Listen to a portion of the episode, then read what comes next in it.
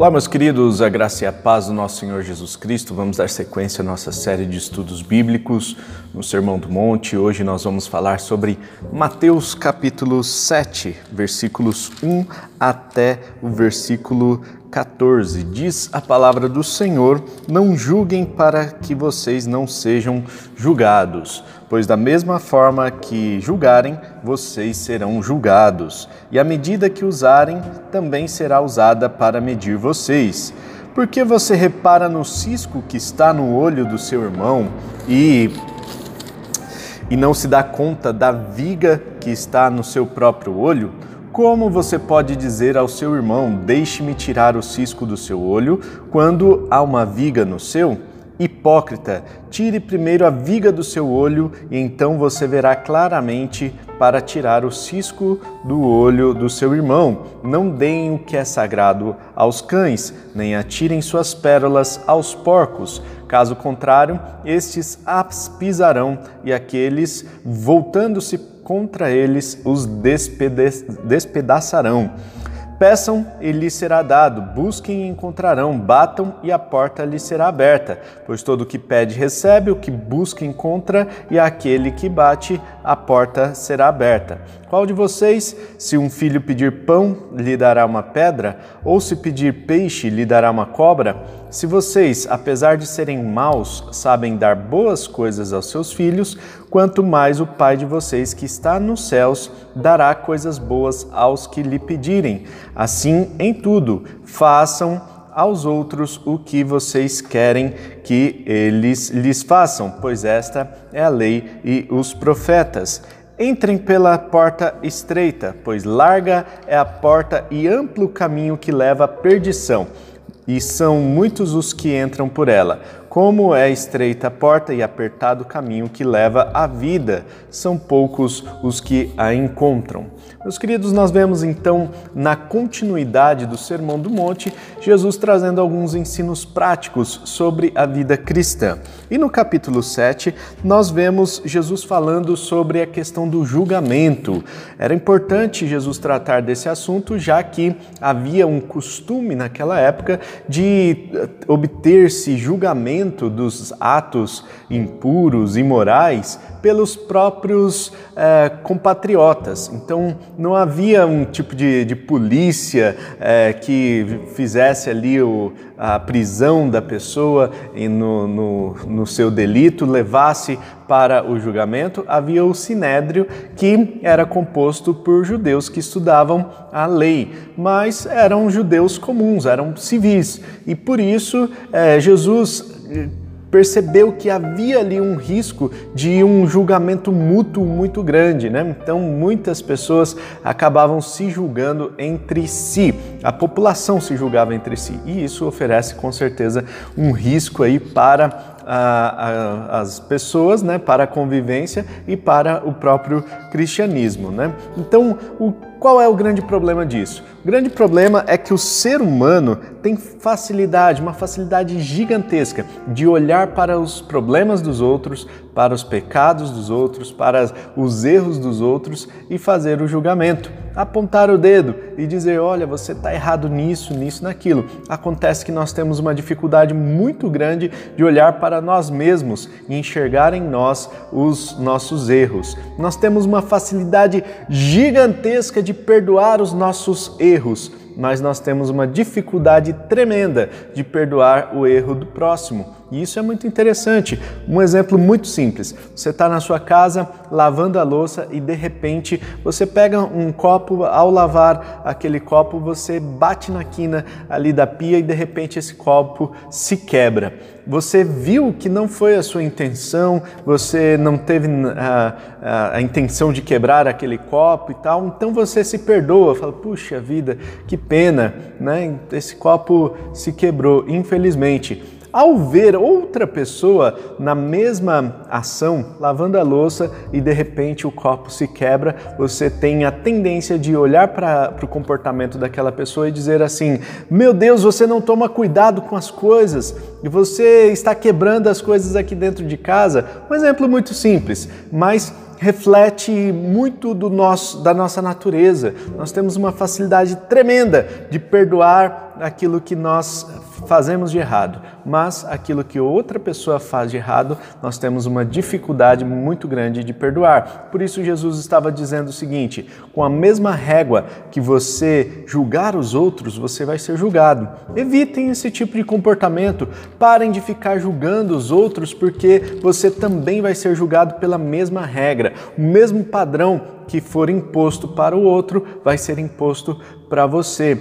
Se você tem dificuldade de perdoar outra pessoa, você também vai receber uma negativa em relação ao perdão quando você precisar. Então nós precisamos parar de ser hipócrita né? e, e deixar essa, é, essa questão de julgamento para, uh, para quem pode fazer, né? no caso, Deus. Além disso, nós percebemos que esse julgamento constante leva a um legalismo. O legalismo é quando a pessoa começa a impor é, regras ali para outra pessoa, sendo que ela mesma não consegue praticar. Né? Então, o exemplo do copo que nós citamos há pouco, né? É, nós temos uma facilidade de nos perdoar, mas nós temos uma dificuldade de perdoar o ato de outra pessoa. Então, a, começa a se usar aí duas medidas para a mesma situação. E isso é hipocrisia. É importante olharmos para nós mesmos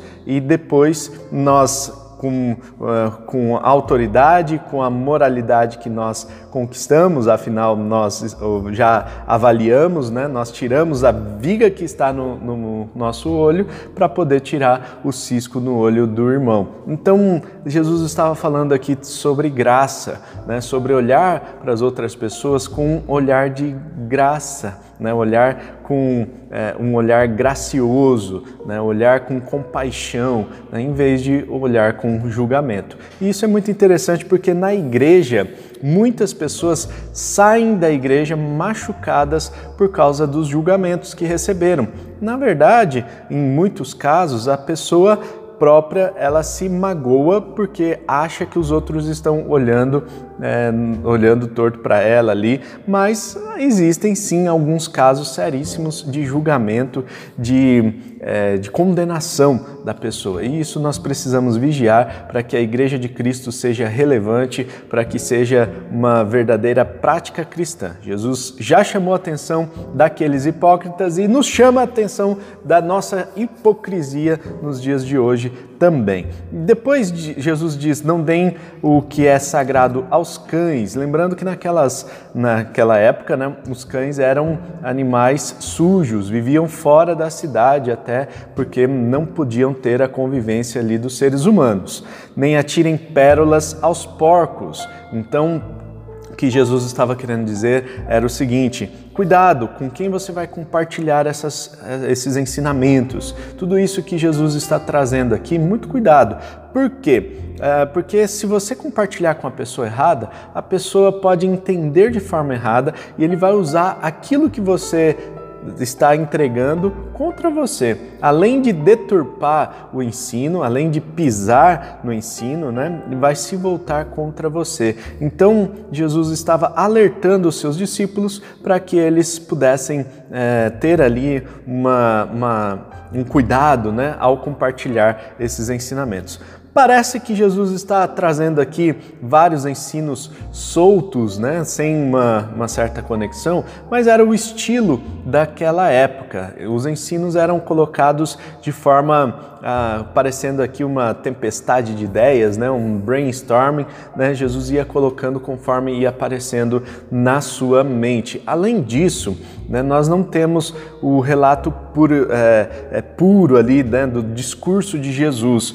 Uh, isso porque se fôssemos uh, colocar todos os naquela época, né, para escrever um, um, um evangelho, para escrever um trecho da, da Bíblia, era algo muito caro, né? Os papiros eram caros, né? Então, se nós fôssemos descrever o discurso lógico de Jesus aqui, com certeza ia ter muito mais coisas para é, para ler e para descrever. Por isso, os, os autores, né, os evangelistas, eles se atentavam àquilo que era realmente importante. Por isso, os ensinos eram colocados de forma mais sucinta, né? Então, quase que um provérbio popular aqui, né? Então, o mestre estava ali ensinando os seus discípulos e lembrando também que Mateus, é, o Evangelho de Mateus foi escrito bem depois dos, é, dos acontecimentos dessa época. Então, é, nós percebemos aqui que Mateus foi trazendo à memória esses ensinamentos, tá certo?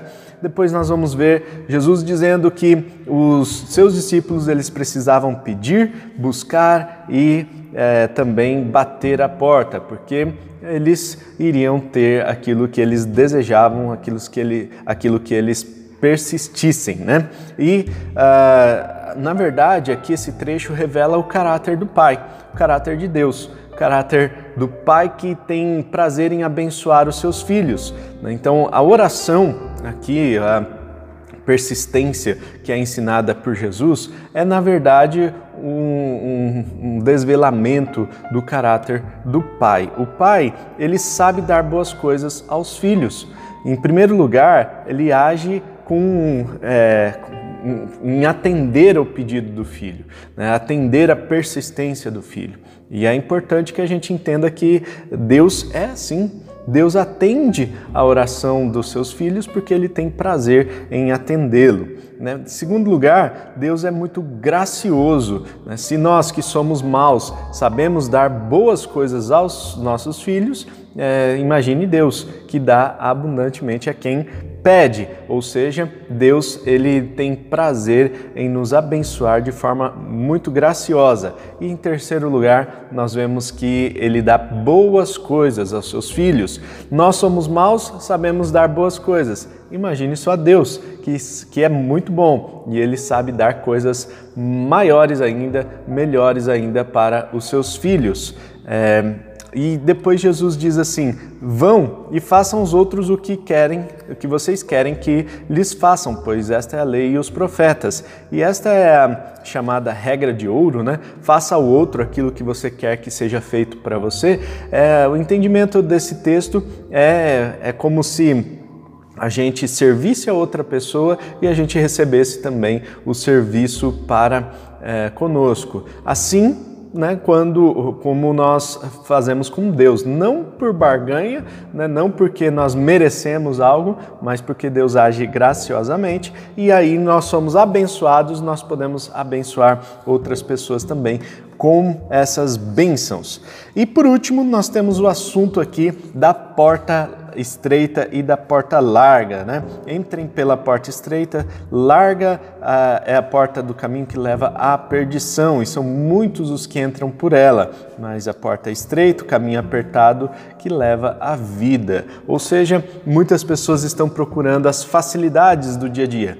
Muitas pessoas estão procurando aquilo que é, está é, à sua mão, mas o Evangelho é algo que realmente precisa de dedicação, precisa de disciplina, precisa pagar um preço. E aí a porta se torna estreita, ou seja, é algo realmente seletivo. Não é para todo mundo, não é para qualquer pessoa. As pessoas precisam ter um relacionamento com o Senhor, confessar o Senhor Jesus em suas vidas e assim poderão passar por esse caminho estreito as facilidades oferecidas pelo mundo nos levam a uma perdição, mas no reino nós precisamos entender que as recompensas, elas são adiadas. Um dia nós experimentaremos todas as recompensas e promessas aqui da palavra do Senhor. Amém? Amanhã nós temos mais um vídeo devocional. Fique por dentro se inscrevendo aqui no nosso canal e ativando o sininho para receber as notificações. Você pode também acessar aqui uma série de estudos. Já fizemos estudos sobre vários livros da Bíblia e nós queremos formar um exército de pessoas, de cristãos que leem a palavra de Deus, que estudam a palavra de Deus e que uh, se aprofundam na palavra de Deus. Amém? Um forte abraço, tamo junto, até o próximo vídeo. Tchau!